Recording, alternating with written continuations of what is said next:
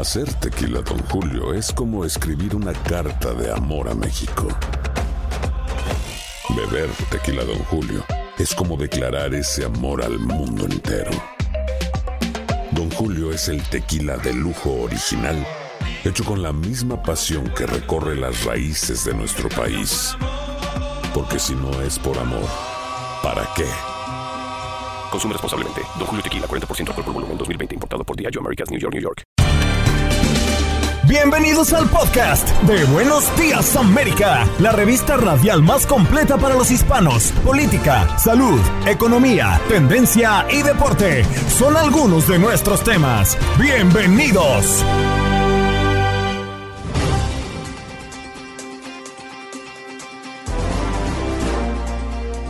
Hoy en Buenos Días América conversamos con Rosy Liriano, presidenta de la Fundación Pañoleta, y también tuvimos la oportunidad de escuchar el testimonio de Ramona Moreno, quien es sobreviviente de cáncer de mama y también forma parte de esta fundación. María Galvis, abogada experta en inmigración desde Ciudad de México, nos habla de que el pasado fin de semana miles de migrantes, en su mayoría procedentes de Haití, El Salvador, Honduras y Guatemala, partieron en una nueva caravana desde el sur de México en Tapachula, frontera con Guatemala, con el objetivo de llegar a la Ciudad de México para solicitar asilo y estatus de refugiado. ¿Esto es posible? ¿Qué alcance tiene esta petición? Tuvimos la oportunidad de conversar con Mónica Gutián, asistente de director y fotografía desde Los Ángeles, a propósito del caso del actor Alec Baldwin, quien se le disparó un arma en plena escena. ¿Qué ocurre? ¿Cómo se manejan? ¿Cuál es el protocolo de las armas en la filmación de una película? Mel Díaz, relacionista público y presidente de Media Force Global Band, ha representado a personajes como Farruko, José Feliciano y Proyecto 1. J Balvin pide disculpas por el contenido de su video Perra. ¿Qué ocurre después de esto? ¿Y cómo es visto ante la opinión pública? Luis Quiñones nos viene a hablar del inicio de la serie mundial. Sí, señor, hoy comienza en Houston, en casa de los Astros, ante los Bravos de Atlanta. Y Gabo Sainz también nos viene a hablar de la NFL, del fútbol mexicano y mucho más en deportes.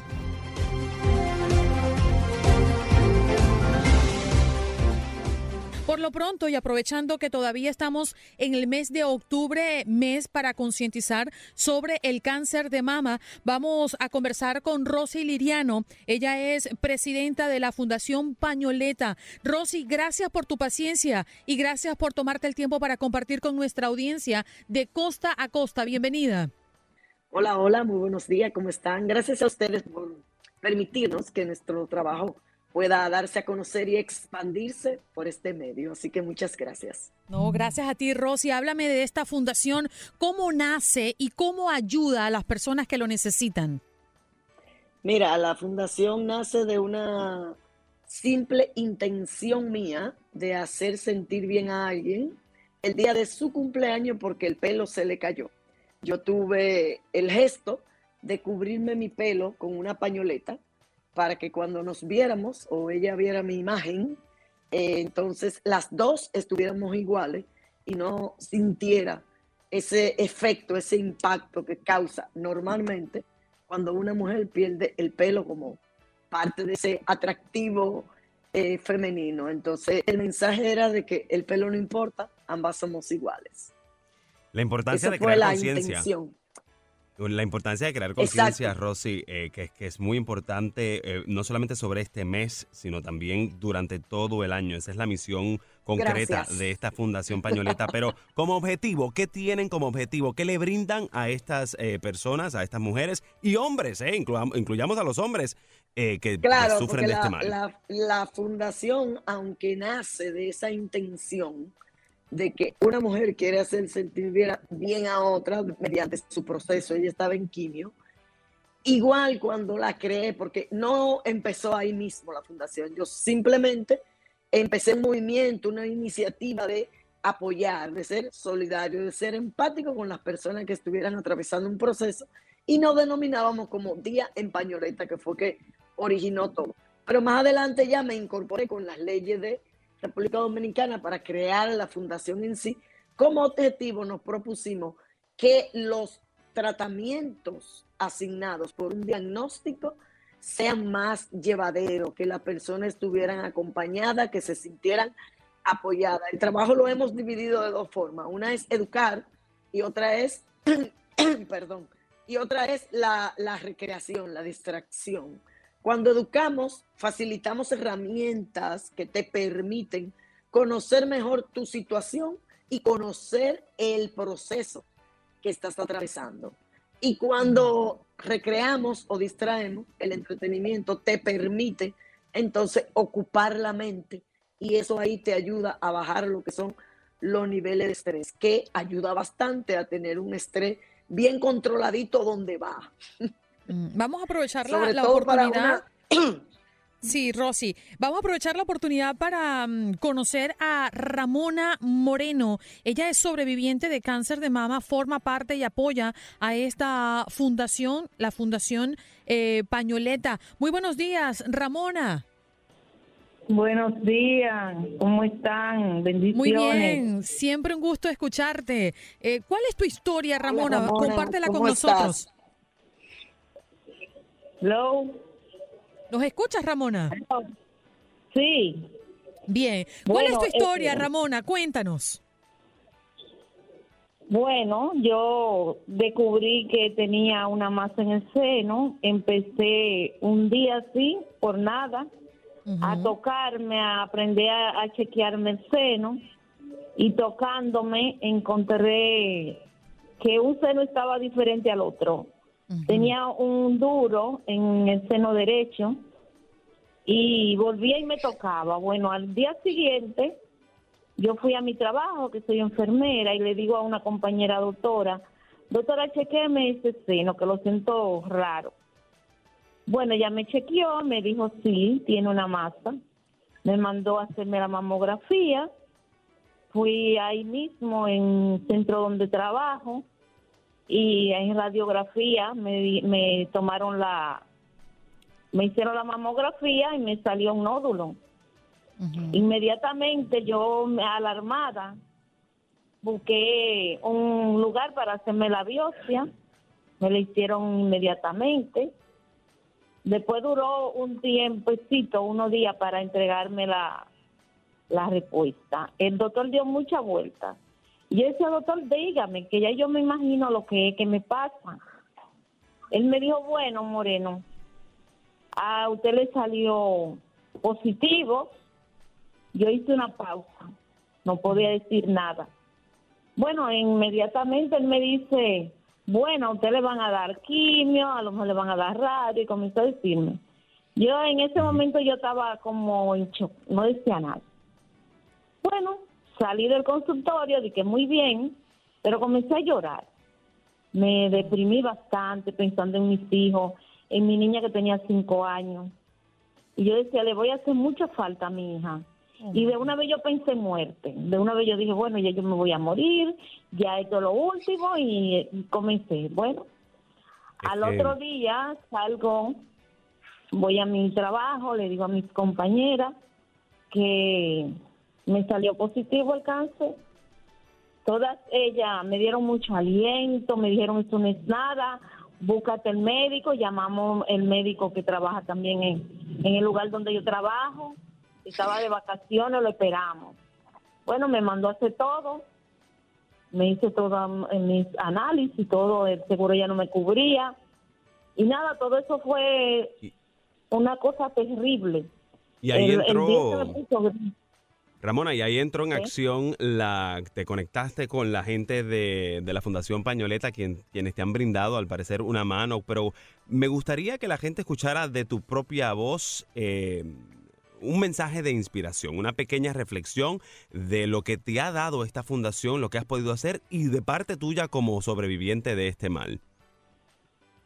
Bueno, eh, después de que yo me, me uní a Pañoleta, veo que hay muchas cosas positivas que le dan, le levantan el, la autoestima, especialmente cuando uno está, yo misma soy como muy tranquila en mi casa, pero me animan para que yo participe y eso, y yo veo es una, un buen apoyo para la persona que han sufrido este, este mal.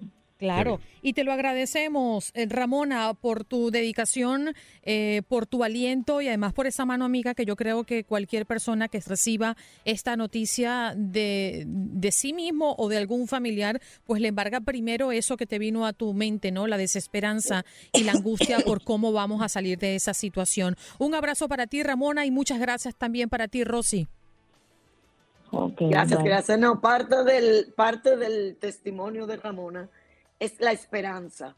Ramona pasó por esa situación, ustedes están escuchando, es algo muy mm. típico, muy normal, somos seres humanos, recibimos un diagnóstico positivo y se nos viene siempre eh, eh, un desenlace no favorable a la mente, pero señores, hay esperanza, hay un mañana, hay un después y un futuro después del cáncer, porque Ramona pasó toda esa situación hace 15 años. Wow. Y es un ejemplo a seguir, ¿no? Su perseverancia y su amor por la vida. Rosy, muchas gracias. Ellas fueron Ramona Moreno, sobreviviente de cáncer de mama, y Rosy Lidiano, fundadora de esta fundación, perdón, presidenta de esta fundación Pañoleta. Qué bonito escucharle.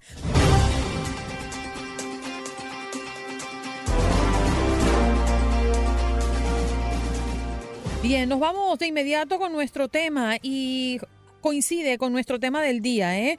Vamos a conversar con María Galvis, abogada experta en inmigración desde Ciudad de México, a propósito de que el pasado fin de semana miles de migrantes, en su mayoría procedentes de Haití, El Salvador, Honduras y Guatemala, partieron en una nueva caravana desde el sur de México en Tapachula Em, frontera eh, con Guatemala, por cierto, con el objetivo de llegar a la Ciudad de México para solicitar asilo y estatus refugiado, eh, de refugiados en este caso. Eh, abogada, muy buenos días. Gracias por estar esta mañana con nosotros. Buenos días, muchas gracias por la invitación. Abogada, ¿qué, qué factibilidad existe ante esta petición? Solicitar asilo y la petición de estatus de refugiado para estas personas.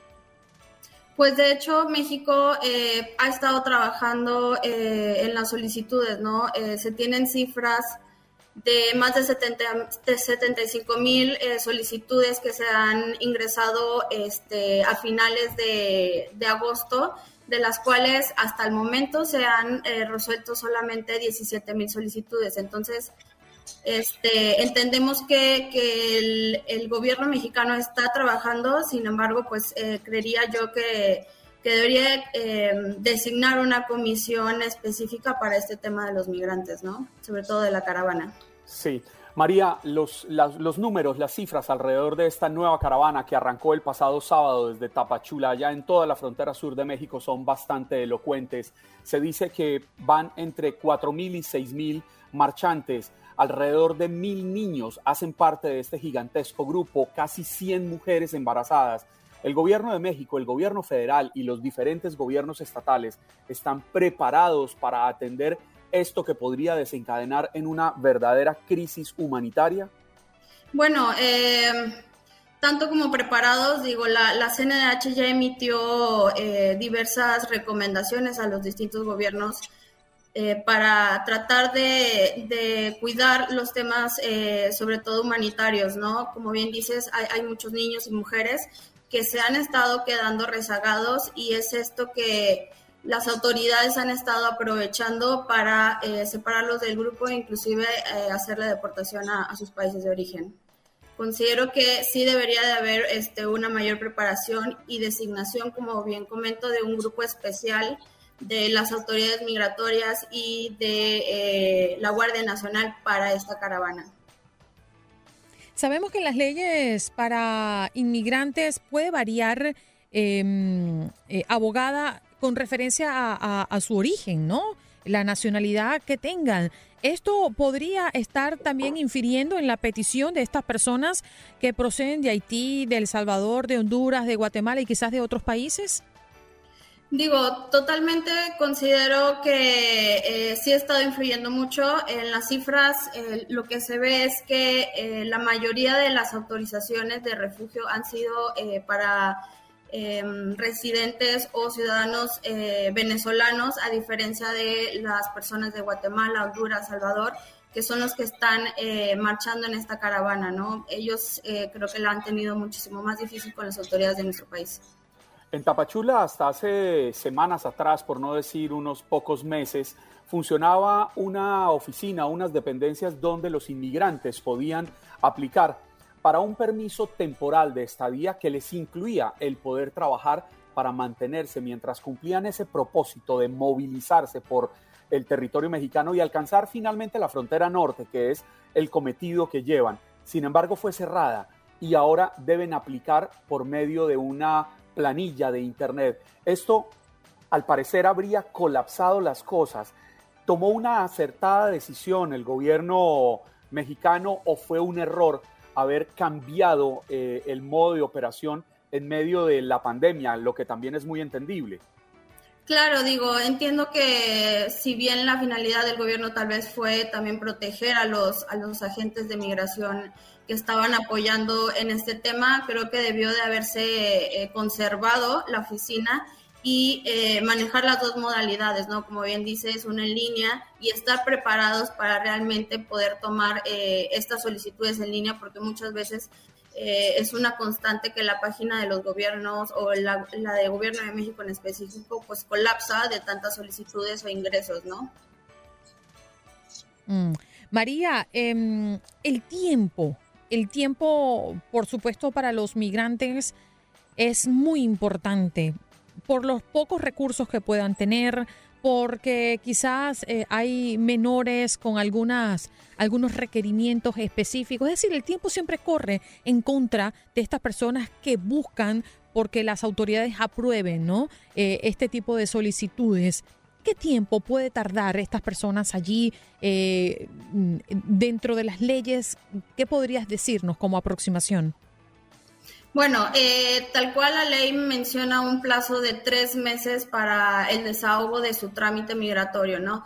Sabemos que al día de hoy no se han estado cumpliendo estos trámites, si bien es por la carga tan grande de trabajo que tienen las autoridades, eh, reitero, un equipo especializado o un equipo específico para resolver estas solicitudes creo que sería lo ideal que podría hacer el gobierno mexicano al fin de agilizar también eh, los trámites migratorios de, estas personas que vienen en la caravana. He escuchado eh, comentarios que han estado en México más de cinco meses y no han tenido ni siquiera acercamiento por parte de las autoridades para su mismo registro y, e identificación, ¿no? Sí. Sabe que, como se lo decía anteriormente, la inmensa mayoría de estos inmigrantes salen de sus países con el propósito de alcanzar Estados Unidos o incluso Canadá. Sin embargo, ahora han manifestado el interés de poder permanecer en México. Hemos comprobado a lo largo de los años que los inmigrantes en Estados Unidos se han convertido en una fuerza laboral, interesante, que este país ha sido construido por inmigrantes. ¿Ustedes en México consideran que los inmigrantes de otras naciones pueden llegar a aportar algo al desarrollo mexicano? Digo, es, es un tema muy controversial, creo yo, pero sin duda, eh, como bien dices, países grandes como Estados Unidos se han construido también con, con gran parte de, de, inmigrantes. Yo creo que México, si bien no ha estado preparado todavía, podríamos sin duda eh, apoyar a estos migrantes. Creo que todo está en la empatía que pongamos inclusive los ciudadanos porque hay mucho tema de, de discriminación o racismo eh, que nosotros vivimos en otros países y, por eso la, razón de ser empáticos con esta, esta caravana, ¿no? Mm.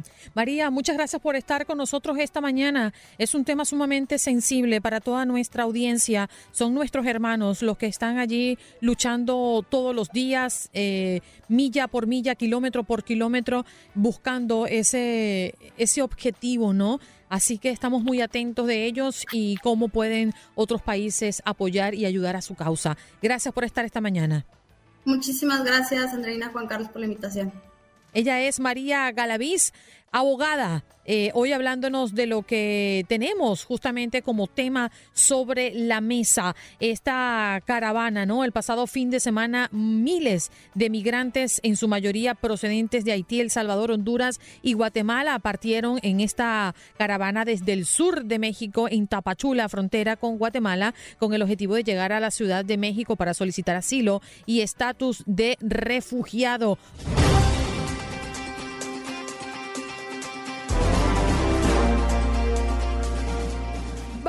Con lo que mm, tenemos sobre la mesa para esta hora. Un tema que mm, a mí particularmente me impactó mucho. Sé que ha ocurrido en otras ocasiones, pero solamente imaginarme la escena real eh, me llenó de mucha ansiedad. Y hemos traído este tema a la mesa para entender qué es lo que ocurre en un set de grabación. Eh, en este caso, bueno, eh, debemos mencionar eh, el caso reciente y es por ello que hoy tenemos a una experta acompañándonos el disparo que mató a una directora de fotografía en un set de filmación de Nuevo México. La semana pasada ocurrió cuando el actor Alec Baldwin estaba practicando sacar su arma, de acuerdo con el director que resultó herido en el tiroteo, según muestra una declaración jurada de una orden de registro. Ya está con nosotros Mónica Gutián. Ella es asistente de director y fotografía desde Los Ángeles. Mónica, muchas gracias por estar esta mañana junto a nosotros. Muchas gracias por tenerme. Nosotros queremos entender cómo llega un arma eh, de utilería, o en este caso un arma real con mm, balas de salva. ¿Y cómo es posible que cosas como esta ocurran en un set, Mónica? Mira, hay muchas cosas que pueden pasar para que estas cosas no ocurran. Eh, tanto es así que tenemos muy pocas este, veces en las que ha pasado. Creo que solamente han sido como tres, tal vez cuatro veces. Este, para que algo llegue a pasar a estas alturas, de verdad tiene que pasar por muchas manos, tiene que pasar por muchas, este, muchos steps que se tienen que hacer para poder preparar todo. Y este, y pues sí, la verdad es que no, no, nunca debería de haber pasado. La, la cosa principal es que hubo balas reales on set que, que eso nunca, nunca ninguna razón por, por la cual tener unas balas Pero es cierto que las, que las armas que se usan para estas grabaciones son armas reales. Sí, sí. Sí, depende de la producción, depende del director, si deciden usar armas reales o armas este, de prop. Eh, muchas de las veces, como esta es una película western, les gusta pues, tener el peso, les gusta tener el brillo, les gusta tener algunas cualidades que es por eso que deciden tener una arma real. Sí. Lo, lo, cierto, Mónica, es que en la inmensa mayoría de las veces las armas que se utilizan son armas reales. Sin embargo, estas armas deben portar balas de salva, balas que solo generan la explosión, la detonación, el ruido y no eh, se convierten en un peligro y estas armas deben tener una cadena de custodia. Yo le quería preguntar si es normal que las armas, cuando se realiza una grabación de una película, de una serie de televisión, sean utilizadas con otro fin al mismo tiempo, al mismo tiempo no, en la misma temporada en que están siendo usadas eh, para grabar. ¿Por qué le pregunto? Porque yo entiendo que en esos días esa misma arma la habían estado utilizando para jugar tiro al blanco ahí donde estaban grabando la película. Y creo yo, ahí radicó el verdadero error, porque tienen que saltar de balas reales a balas de salva y viceversa.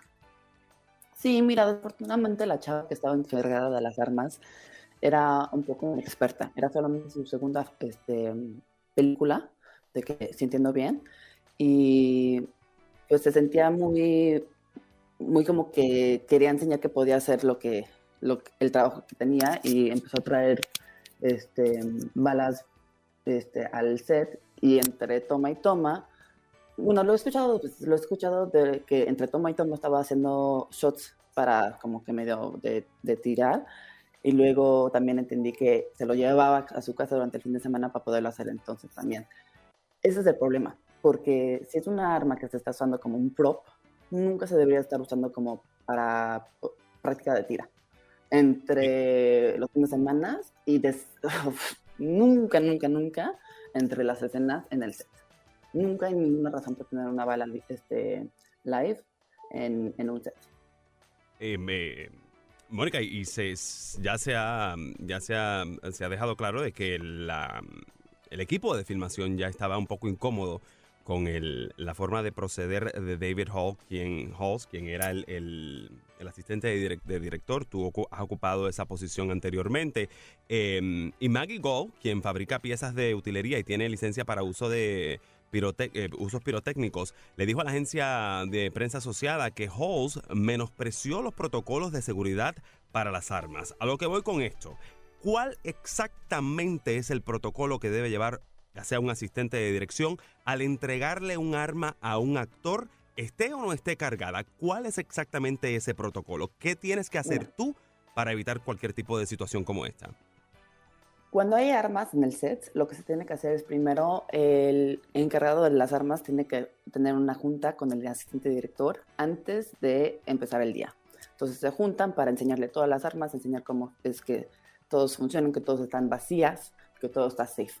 En ese entonces, el, asistente director al principio del día tiene que juntar a todos el set para decirles, miren, vamos a tener armas vivas, vamos a tener estos shots, van a oír esto, esto es lo que va a pasar para que todo el mundo esté enterado. En ese entonces, este, los que están encargados tienen que asegurarse que todo esté vacío y luego antes, cuando lo traen al set, se lo enseñan al asistente director y se lo enseñan al, al actor. Y les, nadie los puede molestar en ese momento y entonces les, les enseña la, el arma, abre, les enseña cómo es que funciona, abren el magazine, les enseña que no hay nada. Si es, en este caso fue un, revólver, abren la, el revólver, les enseña que no hay nada dentro. Y luego también pueden, o de que yo tengo entendido, pueden poner una luz para que vean que, que no hay nada en el, en el barril. Y también pueden poner este, una pieza para que enseñen que todo, de, principio a fin, Para que pase de un lado al otro del barril. Justo, justo. Mm. Entonces ya en ese momento es cuando se puede decir arma fría y entregárselo al, al actor. Es entonces cuando el actor se siente bien en saber que todas las precauciones se han hecho posibles para que esto no pase. Mm. En esta ocasión no fue. En esta ocasión el asistente de dirección fue y agarró la pistola sin haberlo checado, sin haberlo hablado con el, el, el de utilería y se lo entregó al, al, al diciendo que estaba fría y desafortunadamente fue, era un, un, ensayo, no era ni un take. Y la última cosa que se debe hacer es que cuando se apunta el, la pistola, no debe haber nadie enfrente de la pistola ni a 15 pies, o sea, todo el mundo fuera para que nunca, si es que en algún momento este, dispara esto mal, eh, nunca vaya a afectarle a nadie. Y Mónica, tengo, pues tengo dos preguntas en uno. Eh, la decisión de usar un arma real en una película pasa por quién? ¿Quién toma esa decisión? Pasa por muchas, pero normalmente le cae al director, al director y a la producción. ¿Y tú Porque crees es, una, es, es el, el look que quiere el director. Claro, es la decisión del director. Y en el caso mm, de este caso tan reciente y tan, tan impactante, ¿tú crees que se vuelva a abrir el debate o la posibilidad de que en un futuro inmediato los directores, eh, para em, minimizar el riesgo, em, vuelvan a usar armas falsas, armas de utilería? Sí, yo creo que pues la conversación siempre está ahí. Em, obviamente siempre va a haber gente que, que le va a poner un pero, pero yo creo que sí. La, discusión, especialmente en este momento, va a ser una discusión en que la gente va, va a querer eso. Pero ya veremos. Sí. Eh, ¿qué, tan, ¿Qué tan frecuente o qué tan normal es, Mónica, el que una persona que como Dave Halls ya ha tenido quejas por no tener el comportamiento adecuado en el set frente no solamente al manejo de armas, sino que él ya tenían quejas de que no había conocido exactamente cómo eran los prototipos de seguridad, dónde estaban grabando, la manipulación de armas. Ya había tenido problemas y quejas en el año 2019. ¿Qué tan frecuente es que vuelvan y lo llamen para una película para que tenga el manejo o la manipulación directa de un arma de fuego real, un arma viva? Mira, desafortunadamente, pues no se puede decir porque esta gente, o sea, nosotros trabajamos como freelancers, entonces nos llaman para cualquier cosa. Entonces, que, que esa información se pueda pasar para la próxima producción, menos que sean gente con la que ya habías trabajado, o si alguien lo, te conoce o lo que sea, pues ya en ese momento se puede saber esas cosas, pero desafortunadamente, pues no. Lo importante es que si, si ya habían tenido quejas en este mismo set donde pasó esto, ya habían tenido quejas de que no se sentía bien, este, no safe, eh, con todo, justamente con cosas de, la, de armas y hasta cosas de COVID y otras cosas, pues eh, ese pudo haber, eso se pudo haber prevenido en, en, ese momento que la gente se estaba quejando. Pero si la producción quiso no poner atención o no darle la importancia, pues estas cosas pasan. Aquí lo que queda en la mesa, eh, Mónica, eh, por discutir, y esto será parte del proceso de investigación, es quiénes son los responsables. Hasta el momento se barajan eh, sobre la mesa el David Halls, que es el asistente de dirección, y um, Hannah Gutiérrez, que es la persona que fue la persona encargada de manipular el arma antes de, que pues David la entregara a, Baldwin. Eh, también se cuestiona un poco si Baldwin tuvo, tiene alguna responsabilidad sobre esto al ver, al ser parte de la producción, o sea, porque él no solamente era actor de, en esta película de Rust. Vamos a ver qué sucede. Este, este caso pica y se extiende. Y creo que vamos a tener que seguir platicando sobre esto por, por largo y tendido. Bien, Mónica, muchas gracias por estar con nosotros esta mañana. ¿eh? Claro que sí, muchas gracias por la invitación. Bien, Mónica Gutián, asistente de director y fotografía desde Los Ángeles, hablándonos un poco de la logística, cómo se manejan las armas y cómo es que existen em, balas de salva dentro de un arma y el protocolo que se cumple previo a la grabación de una escena como esta, el disparo que mató a una directora de fotografía en un set de filmación de Nuevo México. La semana pasada ocurrió cuando el actor Alec Baldwin estaba practicando sacar su arma, de acuerdo con el director que resultó herido en el tiroteo y según muestra una declaración jurada de una orden de registro. De allí parte la investigación. Esto todavía sigue en curso. Estás escuchando el podcast de Buenos Días América, la revista radial más completa para los hispanos. Escúchanos en las diferentes plataformas: Euforia, Spotify, TuneIn y iHeartRadio. Tu DN Radio. Vivimos tu pasión. Hacer tequila, don Julio, es como escribir una carta de amor a México. Beber tequila, don Julio es como declarar ese amor al mundo entero. Don Julio es el tequila de lujo original, hecho con la misma pasión que recorre las raíces de nuestro país. Porque si no es por amor, ¿para qué? Consume responsablemente. Don Julio Tequila, 40% alcohol por volumen, 2020. Importado por Diageo Americas, New York, New York.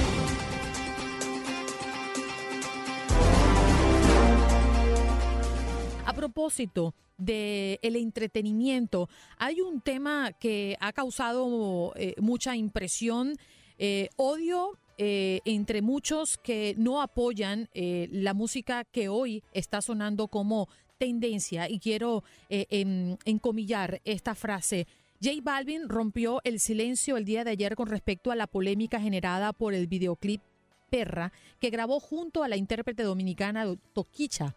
A través de cuatro em, Instagram Stories publicados el día domingo, eh, el oriundo de Medellín se disculpa con las mujeres y la comunidad em, en general por esta, e, este videoclip que de hecho fue bajado de YouTube. Vamos a escuchar parte de su disculpa. Vengo a hablarles del video de Perra. Primero quiero ofrecerle mis disculpas a todas las personas que se sintieron ofendidas, especialmente las mujeres y la comunidad negra. Eso no hace parte de lo que yo siempre he expresado y también empodera a las mujeres.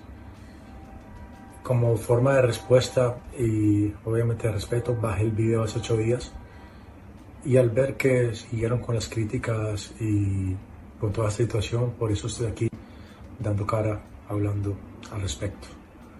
Eh, madre, también discúlpame y la idea es seguir siendo mejor cada día. Gracias por escucharme. Pues. Bien, este video generó polémica por mostrar a dos mujeres de raza negra encadenadas y caminando a cuatro patas mientras Balvin sostenía las cadenas que la ataban. Vamos a hablar con Mel Díaz, relacionista público y presidente de Media Force Global Brands. Ha representado a personalidades como Farruco, José Feliciano, Proyecto 1, Cristina Eustace y el actor Juan Soler, eh, la actriz y muchas otras personas más. A ver, Mel, muy buenos días. ¿Qué impacto puede tener em, un video como este y luego la reacción del artista? ¿Tú cómo ves el futuro inmediato de Balvin y de lo que ha ocurrido en relación a este caso? ¿Me oyen por allá? Sí, te escuchamos. Perfecto. Saludos, Andreina. Abrazotes desde acá, desde México. Ahora mismo estoy en México haciendo unas cositas, pero bueno, ahí vamos al grano y vamos al, al punto donde queremos llegar. Este, saludos a Eric y saludos a Juan Carlos también. Eh, mira, el, eh, eh, esto es, yo le digo a todos mis pupilos de relaciones públicas que las relaciones públicas, las crisis, se manejan por figuras geométricas, en donde usted tiene que saber dónde está su crisis, cada esquina de esas crisis. ¿Por qué? Porque cuando los artistas actúan tarde a ciertas, o sea, reaccionan a lo que, a lo que el público le está diciendo en un momento dado, ya es muy tarde. Eh, el, el, resultado el resultado es negativo, ya es muy tarde para poder repararlo. Entonces las figuras geométricas empiezan a cambiar. Cada, cada esquina de ese cuadrado tiene una crisis y hay que atacar la crisis según el tamaño de esa crisis. Entonces a lo que voy, estuve viendo el video, estuve en, muy eh, en desacuerdo con J Balbi eh, creo que el relacionista público le faltó bastante. O si no lo tiene, simplemente se paró en la casa de su casa o en el sofá o no sé dónde fue. Y después quiso pedir disculpas después que su mamá eh, lo criticó. Eh, pues obviamente, pues las mamás de uno pues son las personas que más uno quiere. Y pues a lo mejor reaccionó por ahí. Dijo, mira, ¿sabes qué? vamos a, vamos a darle disculpas a la, vamos a hacer las disculpas, pero las disculpas no fueron bien hechas porque ya había pasado un tiempo en donde él dice que está bajando el video ocho horas antes. ¿Qué es lo que sucede? Que él mismo está diciendo que después de esas ocho horas antes, como comenzó todo este, siguieron con el, el revolú, como dicen los boricuas, el, el, el mitote en México y el, el asunto, lo, lo, siguieron alargando, pues ya él se la había hecho tarde para arreglar esa crisis. Yo no, yo no, entiendo cómo un artista como este, que es internacional, que no necesita de, de llegar ni al trap tan siquiera. O sea, esta, esta persona ha trascendido, este, yo creo que no va a, a, Japón porque el gusto y gana no le da. O sea, y no había necesidad por la cual hacer, hacer este video. Ahora, a lo que voy, eh, yo he visto muchos traperos y he visto muchas eh, personalidades, eh, no voy a decir los nombres, pero son muchos y mencionaste uno por ahí ahorita, este, que han hecho muchas cosas interesantes, pero desafortunadamente no todo el mundo tiene la misma visión. somos públicos diferentes y a lo que voy a la disculpa es que creo que no fue sincera. Ahora, ese es el resultado total de lo que está sucediendo ahora. Si te das cuenta, hasta que no reaccionó el público después, él no reaccionó. Hasta que su mamá no reaccionó, él no reaccionó. Entonces lo que te estoy diciendo es, soy un niño malcriado o hago lo que me da la gana y pues, pues mi mamá me molestó y pues ahí sí lo sufrí. No lo sufrí con la vicepresidenta de, de Colombia cuando me regañó, no, fue con mi mamá.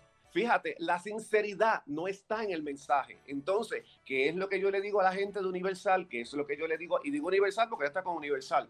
¿Y qué es lo que yo le digo a todos los publicistas? Cuando vayan a escribir este tipo de discursos, si el talento no tiene la capacidad de expresarse, pongan un teleprompter chiquito o mándenlo desde el día antes para que se aprendan todo el speech, para que sea genuino.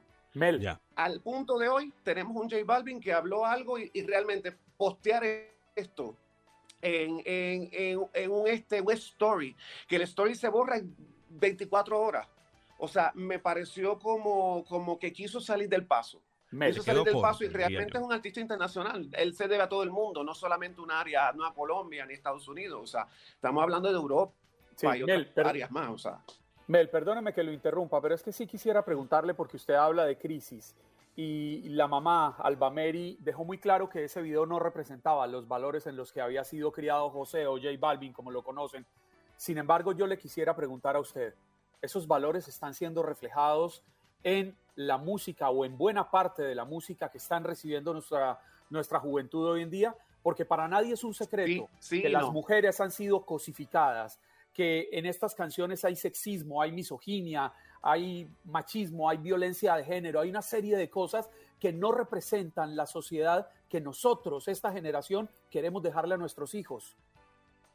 Bueno, esto es un problema generacional. Acuérdate que tú y yo probablemente estuvimos en una generación que esta no lo, no lo está viviendo, o sea, no están viviendo lo mismo. Entonces, pues ya entendiendo eso, la contestación eh, hacia tu pregunta es sí y no, porque aquí hay que agarrar las cosas eh, por casos. Por ejemplo, yo no veo un J Balvin cosificando a la mujer todo el tiempo, pero sin embargo lo veo con sus producciones de colores que me encantan, me fascinan. Entonces de repente veo, veo un trapero por el otro lado o veo, o, por ejemplo, Bad Bunny, que a mí no me gusta, me desagrada totalmente porque no va de acuerdo con nada de lo que, pues, donde, de, la etimología mía, de donde yo vengo. Aparte de que soy boricua, soy puertorriqueño, no significa que a mí me tiene que gustar algo boricua. O sea, que eso también es, es una mala concepción de la gente. Entonces, la, cuestión es agarrar las cosas, los casos. Eh, el caso de Farruko, por ejemplo, no es el mismo caso de, de J Balvin. J Balvin yo lo consideraba una persona que no tenía que venir a hacer esto. ¿Me entiendes? Y menos con menos. Eh, y, mira, si miras el discurso y te das cuenta en el discurso, te está hablando de la raza negra. Esa es otra, otra situación. Pero ¿por qué la raza negra si el afectado soy yo? Yo soy blanco. Entonces no estoy entendiendo quién fue el que te escribió el discurso. Entonces, volviendo un poquito al, a lo que él habló y volviendo a este caso, agarrando este caso en particular, J Balvin es una persona que no necesita hacer esas cosas. Yo no he visto todavía, no es el hecho de que tú no digas mamacita, qué linda, qué chévere, eso está bien. No, el tema mamacita es intocable en este programa. Oíste, Mel, esto es intocable. Mamacita en este programa no. Oye, Mel, gracias por estar con nosotros esta mañana. ¿eh? Tenemos que despedir. Un abrazo. Cuídate mucho. Mel Díaz, relacionista público y presidente de Media Force Global Brand, hablando de la polémica de J Balvin. Ya regresamos. Como dicen los grandes, la liga se gana partido a partido. Partido a partido. En Buenos Días América, Contacto Deportivo. Ay, que estaba esperando a Luis Quiñones para hablar del béisbol de las grandes ligas y esta serie mundial que arranca tan prontito como esta noche en tu DN Radio, donde también vivimos la pasión de la pelota, las grandes ligas. Luisito, ¿cómo te va? ¿Preparado para iniciar esta serie al mejor de siete? No, pero regáñelo. Muy buenos días, Muy buenos días, Andreina. Buenos días también para Juan Carlos, para Eric y para toda la gente que nos acompaña. Estamos más que listos para arrancar esta noche con la Serie Mundial del 2021 entre dos equipos que hay que decirlo, dos equipos que se han ganado por derecho propio estar aquí. Muchos esperaban, otros favoritos, muchos querían incluso ya a última hora ver la serie entre los Dodgers y los Astros por todo el tema del morbo, etcétera. Pero lo cierto es que los Bravos de Atlanta regresan por primera vez desde 1999 a una serie mundial y como han salido ex fanáticos de los Astros, de los Bravos, perdón, de esos que en el 90 apoyaron en esas cinco series mundiales a las cuales llegaron y, y que ahora han sacado nuevamente su gorra, su jersey para estar con ellos en esta serie mundial. Oye, Luisito, eh, el próximo campeón de las grandes ligas eh, lo estaremos conociendo muy pronto. Eso me llena de mucha emoción. Allí, como lo comentabas, los Astros eh, ganaron recientemente la Serie Mundial en el 2017 y han sido uno de los equipos más dominantes y, por supuesto, polémicos, ¿no? De los últimos años. Mientras que en la acera del frente nos encontramos con los Bravos, que ha sido muy constante, muy, muy competitivos en las últimas temporadas, pero no habían llegado a la Serie Mundial desde 1999. Con, con, este, con este palmarés, eh, ¿tú le das favoritismo a los Astros? El favoritismo lo tienen los Astros, eso es eh, indudable. Si analizas las nóminas, el equipo que por cierto los Astros es la base de aquel equipo del 2017 que ganó la Serie Mundial. Pero aquí hay algo muy loco y que creo que viene en consonancia de algo que ha sucedido en los últimos tiempos. Los Bravos de Atlanta pierden a su mejor pelotero, entre comillas, digo entre comillas porque a veces eh, nos vamos con la cara del equipo, con el más mediático que es Ronald Acuña Jr., el venezolano, sin lugar a dudas, es el, mejor pelotero, la cara de ese equipo. Y sin Ronald Acuña Jr. sobrevive en la temporada regular y sin Ronald Acuña Jr. se meten a postemporada y sin Ronald Acuña Jr. han llegado a la Serie Mundial. Entonces dices, y con un récord de 88-73 es, es impresionante.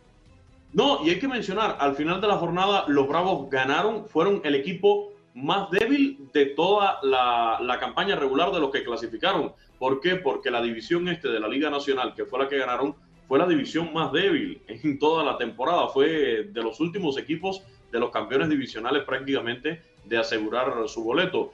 Pero lo menciono porque se ausenta Ronald Acuña Jr., pero sin embargo han salido otras figuras. Bueno, Freddy Freeman está más que reconocido, fue el MVP de la Liga Nacional el año pasado. Ese es uno de los que tenía que sacar la cara. Pero ha aparecido Eddie Rosario, el puertorriqueño, que fue el MVP de esta serie de campeonato eh, en contra de los Dodgers de Los Ángeles. Está jugando fenomenal. ¿Por qué llega Eddie Rosario a ser el titular en, esto, en esta postemporada? Por el positivo a coronavirus de Jorge Soler, el cubano. Pero ya el cubano Jorge Soler regresó, ya pasó esta situación y en el último juego salió a batear, conectó un doble como diciéndole a Brian Snitker hey, aquí estoy, Rosario lo está haciendo de maravilla, pero si me necesitas de vuelta de titular, aquí estoy en el equipo. Eh, aparece un Austin Riley que igual decidió encuentros. El picheo se ha comportado de muy buena manera con Will Smith, con el propio AJ Minter, con los abridores Reed, con Ian Anderson, con Charlie Morton, que va a ser el abridor en el día de hoy en el juego 1 de esta serie mundial. Así que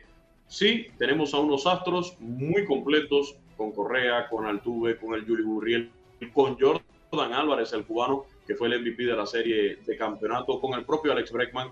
Pero yo por ese motivo pronostico una serie mundial de no menos de seis juegos, Andreina, Juan Carlos y Eric. Yo creo que esto se decide en seis o en siete juegos la serie mundial. Estamos hablando que entonces terminaría el 2 o el 3 de noviembre. Además hay una sazón extra, ¿no? El manager Brian Snitker eh, busca su primer título de la Serie Mundial mientras dirige el equipo eh, al frente de su hijo, porque su hijo, eh, Tony Sticker, es el entrenador de bateo de Houston. Así que vaya la rivalidad que se va a dar sobre el terreno.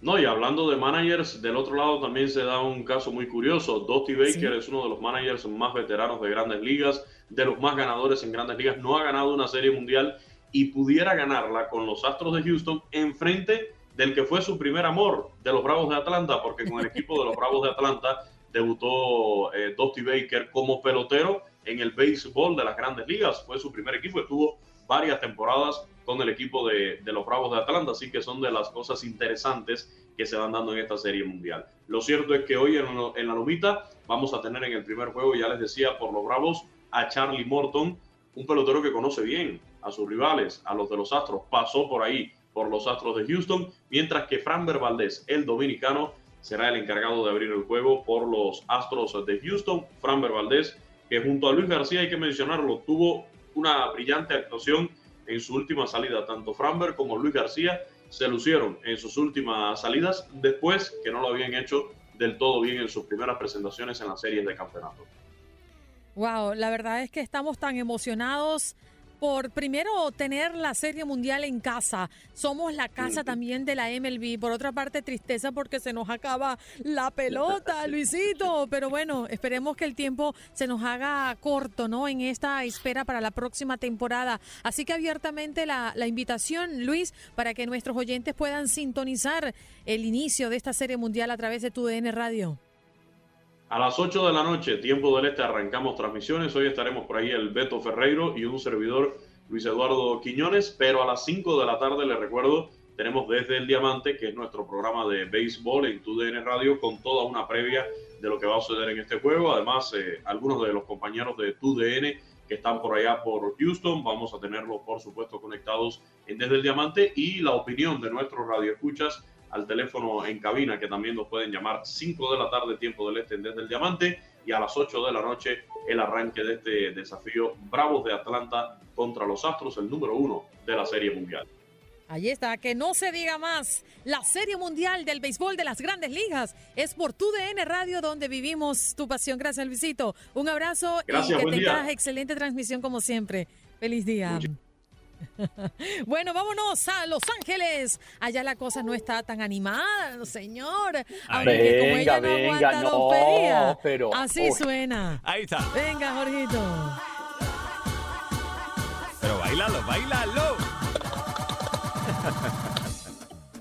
Arrasando con Etel Colato desde Los Ángeles, California. ¿Cómo estás, mi cariño? Etel Colato, oye, yo sé que tu tristeza es profunda, pero ¿cómo lo disimulas bien? Con un buen maquillaje todo va. Buenos días, Andreina. Buenos días, Eric. Buenos días, Juan Carlos. Pues aquí estamos. Es que al mal tiempo, buena cara. Así es. Definitivamente, exactamente. El luto. Ay, qué malo. No, eso, no, aire, eso, no, se hace, eso no se hace. con Jorgito. Ya me las pagará. Pásenme la lista de los equipos de Jorgito. No esté triste, no esté triste, Telka. Aquí Mira, estoy Jorgito, yo. Jorgito es de las chivas. No, Jorgito. Ah, Abre ahí el micrófono. Ya está, acostumbrado al sufrimiento. Sí, sí, sí, buen día, buen día. Soy aficionado del Guadalajara. Ok, Jorgito, ya, ya por, por, lo visto, ya acostumbrado a sufrir mm. este torneo tras torneo. El sadomasoquismo es lo mío, Eten. Exactamente. ¿Qué, queda de aquellas chivalácticas? Eh, de hecho, nomás aquí el Zuli y Ramón Morales. Exactamente. Y Jorgito, además, le sumas a esa lista. Oye, él, y ¿Ah? Jaime, ¿verdad que sí? Nuestro bacólogo.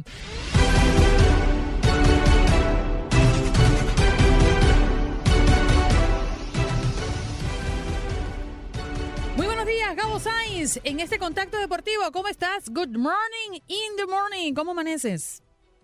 Hola, muy buenos días, Andreina, eh, Eric, Juan Carlos. Eh, espero que estén muy bien. Y pues bueno, para platicar, ayer hubo partido de NFL. Vamos a platicar el resultado. La convocatoria de México para jugar contra el Ecuador el día de mañana. Y poquito previo a eh, la final de la CONCACAF entre América y el conjunto de Rayados. Así que, pues bueno, ahí tenemos la información deportiva. Nos vamos precisamente con el resultado primero del día de ayer.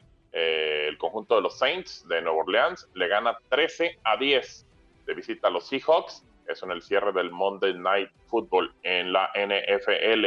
Y bueno, también en la convocatoria, que ya todas la conocemos, que no es tan agradable, que no van muchos futbolistas. Ayer lo platicaba nuestro amigo Gibran Araige, que la selección. En las fotos para el partido está el Chucky, está Raúl Jiménez y no van a estar en el juego. Entonces, como que, como que no cuadra esa situación para México. Están convocados eh, Rodolfo Cota, Jonathan Orozco, Angulo, Jared Ortega, Osvaldo Rodríguez, Kevin Álvarez, Víctor Guzmán, Roberto Alvarado, Jesús Angulo de Chivas, Uriel Antuna, Beltrán, Alan Cervantes, Peric Lira, El Avión Ramírez, Eric Sánchez, Alejandro Sendejas, Eduardo Aguirre y Santiago Jiménez. Y recientemente se subió a la convocatoria Karel Campos, futbolista de las Águilas del la América, que tiene muy pocos minutos en primera edición, 25 por ahí en tres juegos, pero dicen que es una joya para el fútbol mexicano. Así que con 18 años se une a otros futbolistas como Andrés Guardado, como Diego Reyes, como Rafael Márquez, en ser convocados muy jóvenes al TRI. Esto con el tema de,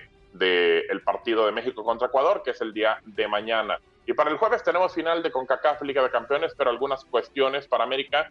Jorge Sánchez y Bruno Valdés parece que sí podrían estar para el partido. El partido es, eh, bueno, el título se disputa a un solo juego, que va a ser en el estadio de, Rayados, en el BBVA Vancomer. Eh, solamente un partido. En el torneo anterior también fue un solo partido, eh, pero en una eh, sede neutral. Ahora sí fue en la cancha de Rayados, en uno de los equipos que llegan a la final.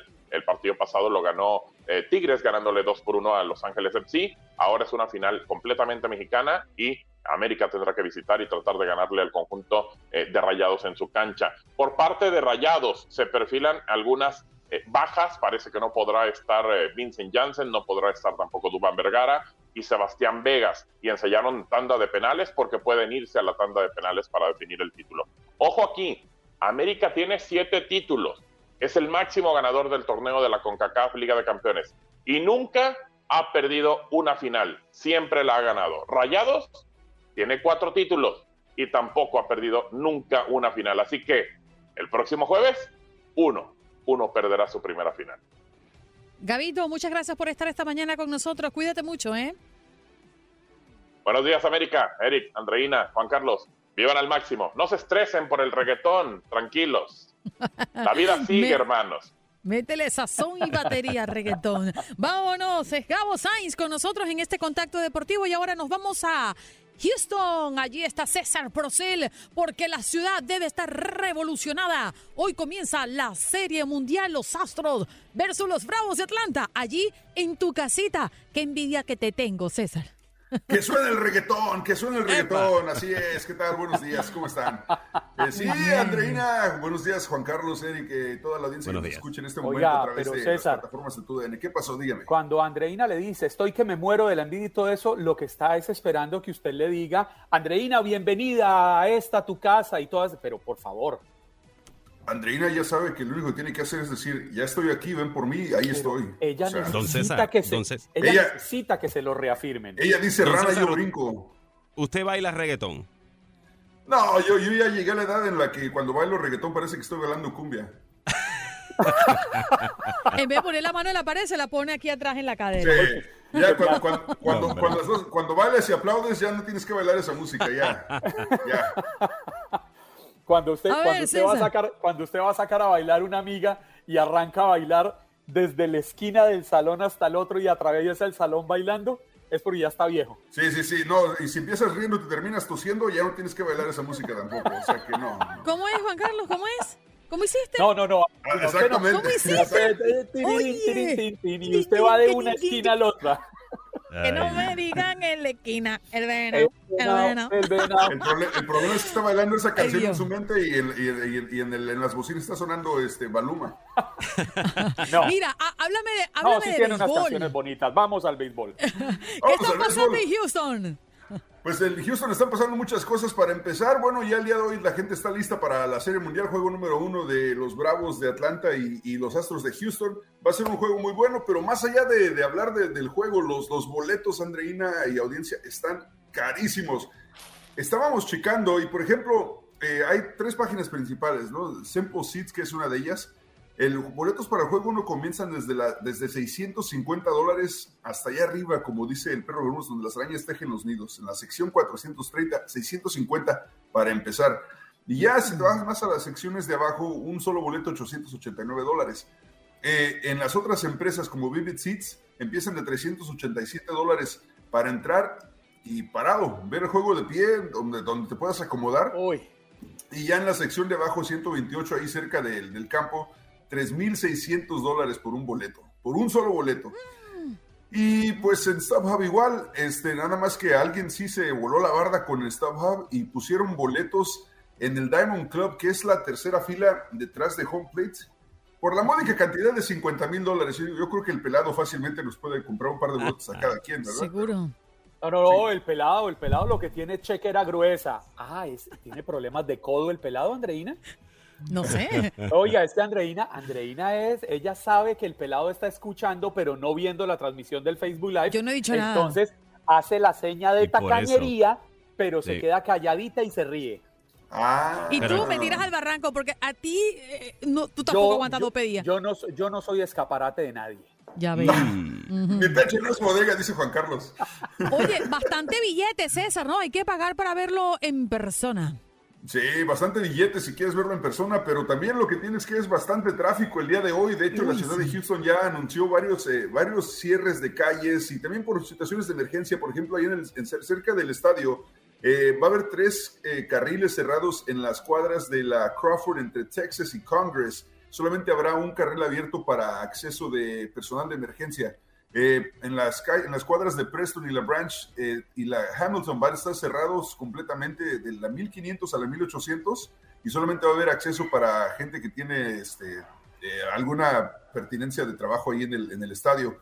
Em, por otra parte, en la orilla del 59, que es el freeway que corre aledaño entre el estadio de Minute Park y el estadio donde juega el Houston Dynamo, Van a cerrar dos carriles y van a tener acceso solamente para que puedan ingresar a la autopista, porque, porque si no lo cierran de esa manera, se, se va a hacer ahí un completo desastre entre la gente que no va al juego, pero que tiene que subirse a esa carretera para irse hacia fuera de la ciudad. Entonces, van a ser todas esas cuadras que están cerradas, incluyendo la, la calle La Branch, que van a cerrarlo solamente a un solo carril. Así que muy pendientes la gente que va a llegar al estadio, que llegue temprano el día de hoy, que entre a apoyar al equipo y eso sí, los estacionamientos, si la semana pasada estaban a 70 dólares allí alrededor del estadio, no me imagino cuánto van a costar el día de hoy. Wow. ¿Y mm. tú crees, César, que, mm, o tú crees, no, has escuchado de lugares, porque además siempre habilitan lugares para que personas puedan verlos en pantalla gigante, eh, las ciudades se convierten en una feria en cada rinconcito, bueno, también apelando al bolsillo vacío de muchos, ¿no? Que no tienen como para pagar esa suma de dinero por los boletos. Claro, y aledaño al estadio hay bastantes, eh, bastantes lugarcitos donde, donde puedes ver el juego, pero ya, ya la gente lo hizo costumbre eso, entonces eh, va, a estar, va a estar repleto de, gente desde muy temprano esos lugares. Para la gente que quiere verlo por ahí, por las pantallas, van a llegar temprano para sentarse en, los mejores asientos y, por lo menos tener un lugarcito, ¿no? Sí, claro. La verdad es que yo no sé, ¿ustedes pagarían por un boleto a, ver la Serie Mundial, Juan Carlos Harry? Yo la pagaría, te digo una cosa, yo sí pagaría por verlo. Yo no soy de, tanto deporte, pero sí, sí, sí lo pagaría. De hecho, eh, qué bueno que mencionas de compra de boletos, de compra y venta de boletos, porque hay que tener cuidado, ya se había hablado anteriormente de las estafas, posibles estafas que estén sucediendo con la venta de boletos, así que usted por favor cuidado allá afuera que nos está escuchando cuando vaya de camino, si alguien le quiere vender un boleto, asegúrese de que sea pues uno real, ¿no? Pues mira, yo, con los bonos que me, que me, que, me, dio el pelado por participar con ustedes en Bonos de América, le alcancé a comprar este, ah, un par de boletos a mi esposa y a su amiga. Esto, lo que no se sí le dieron bono? Ah, no, perdón, no, no, dije nada. Este, es que a mí me dijo el pelado que el único que iba a recibir bono era yo. Ah, nos dijo lo mismo entonces. Eso es lo mismo que me dijo a mí, pero yo no lo he recibido. Ah, no, nosotros, yo sí lo recibí. Ah, mire, imagínate de lo que uno se entera a la aire. Pregunta, a la pregunta que hizo Andreina, yo sí pagaría boletos para verlo, así yo no sea de deportes. Mm. Recuerdo que hace, hace dos años, precisamente para el Super Bowl aquí en Miami, cuando Andreina Gandica perdió la apuesta del Sancocho, en aquel entonces yo organicé unas cuentas y dije, tengo tanto, si consigo boletas a este precio, voy al Super Bowl con mi esposa. Pero ya era demasiado tarde. Ya aprendí que hay cosas que hay que proyectar con 6, 8, 10 meses de anticipación, pero sí iría a, una, a, un, a un partido de eso. Sí, es que son eventos que tienes que asistir por lo menos una vez en tu vida, no parte de lo que se llama el bucket list. Tienes que ir a, una serie mundial, a un mundial de fútbol, a un este, Open de tenis. ¿Y, y, vio la película, la del bucket list? Sí, como no, con ah, Morgan Freeman. Morgan Freeman y Jack Nicholson. Sí, como no, peliculón. Bueno, Para que vea que César y yo somos personas lucidas. Uh, muchachos. o lúcidas. ¿Cómo fue que dijo un oyente esta mañana, Eric? Que, que, el béisbol es para intelectuales. Así mismo es. Sí, la verdad es que bueno. A mí, a, mí, a mí me gusta, César, usted que es bilingüe impecable. Me encanta como Andreina pronuncia Eric. Ella dice Eric. Eric. Ah, es que me practicando. ¿Tú qué opinas, Eric? ¿Por qué te metes conmigo? Nada. ¿No tienes jamás nadie con quién meterte? La estoy halagando. ¡Se están peleando! profe, profe. Oye, César, gracias por estar con nosotros. Oye, y te deseo mucha suerte y éxito en esta serie mundial, cariño. Muchas gracias, pero yo no voy a jugar. Qué suerte para los equipos. Pero ¿No vas al estadio? ¿No vas a trabajar? Ah, bueno, sí. No, sí. No, sí, muchas gracias. No, gracias por la suerte para el día de hoy. No, este, creo que más allá de suerte vamos, vamos bien preparados y este, el equipo de TUDN, por, como siempre, listo en todos los eventos, desde el lugar de los hechos. Eso es importante. Quiere decir que esperamos exclusivas por acá por eh, Buenos Días. Claro que sí. ¿Cuándo, les he fallado? No me Ganes el bono. No me Mira, tú me puedes hacer un favor. dígale a José Altuve que le mando saludos. Y, dame un cariñito, chico, con José Altuve. A ver si me da te, voy a decir una cosa. con el cafecito. Yo no sé si va a ser lo mismo, pero, pero José Altuve, cuando está a punto de entrar en una serie, eh, es, un, es un tipo muy intenso. Y es, y es, de pocas palabras y se acerca muy poco a la prensa. Así que no sé si habrá acercamiento con José Altuve, por lo menos en esta serie. Eh, imagino que ya si, si van eh, aventajados dos o tres juegos, tal vez sí, pero no creo que el día de hoy podamos acercarnos a José Altuve. Es mi Mira, te apuesto algo, eh, César. Dile que tú eres mi primo y te va a dar la entrevista exclusiva. Excelente, ya José, soy primo de Andreina, pero tengo que hablar como venezolanos, no me la va a creer. Suerte, que la vas a necesitar. Chavo, chavo, yo soy el primo de Andreina. Si tienes que decir, chavo. Chavo, soy traje arepas. Así mismo. Nos vamos. Gracias, César. Un abrazo para ti. Éxito en esta serie mundial. Bueno, Houston está encendida, sí, señor, porque esta noche comienza en casa la serie mundial.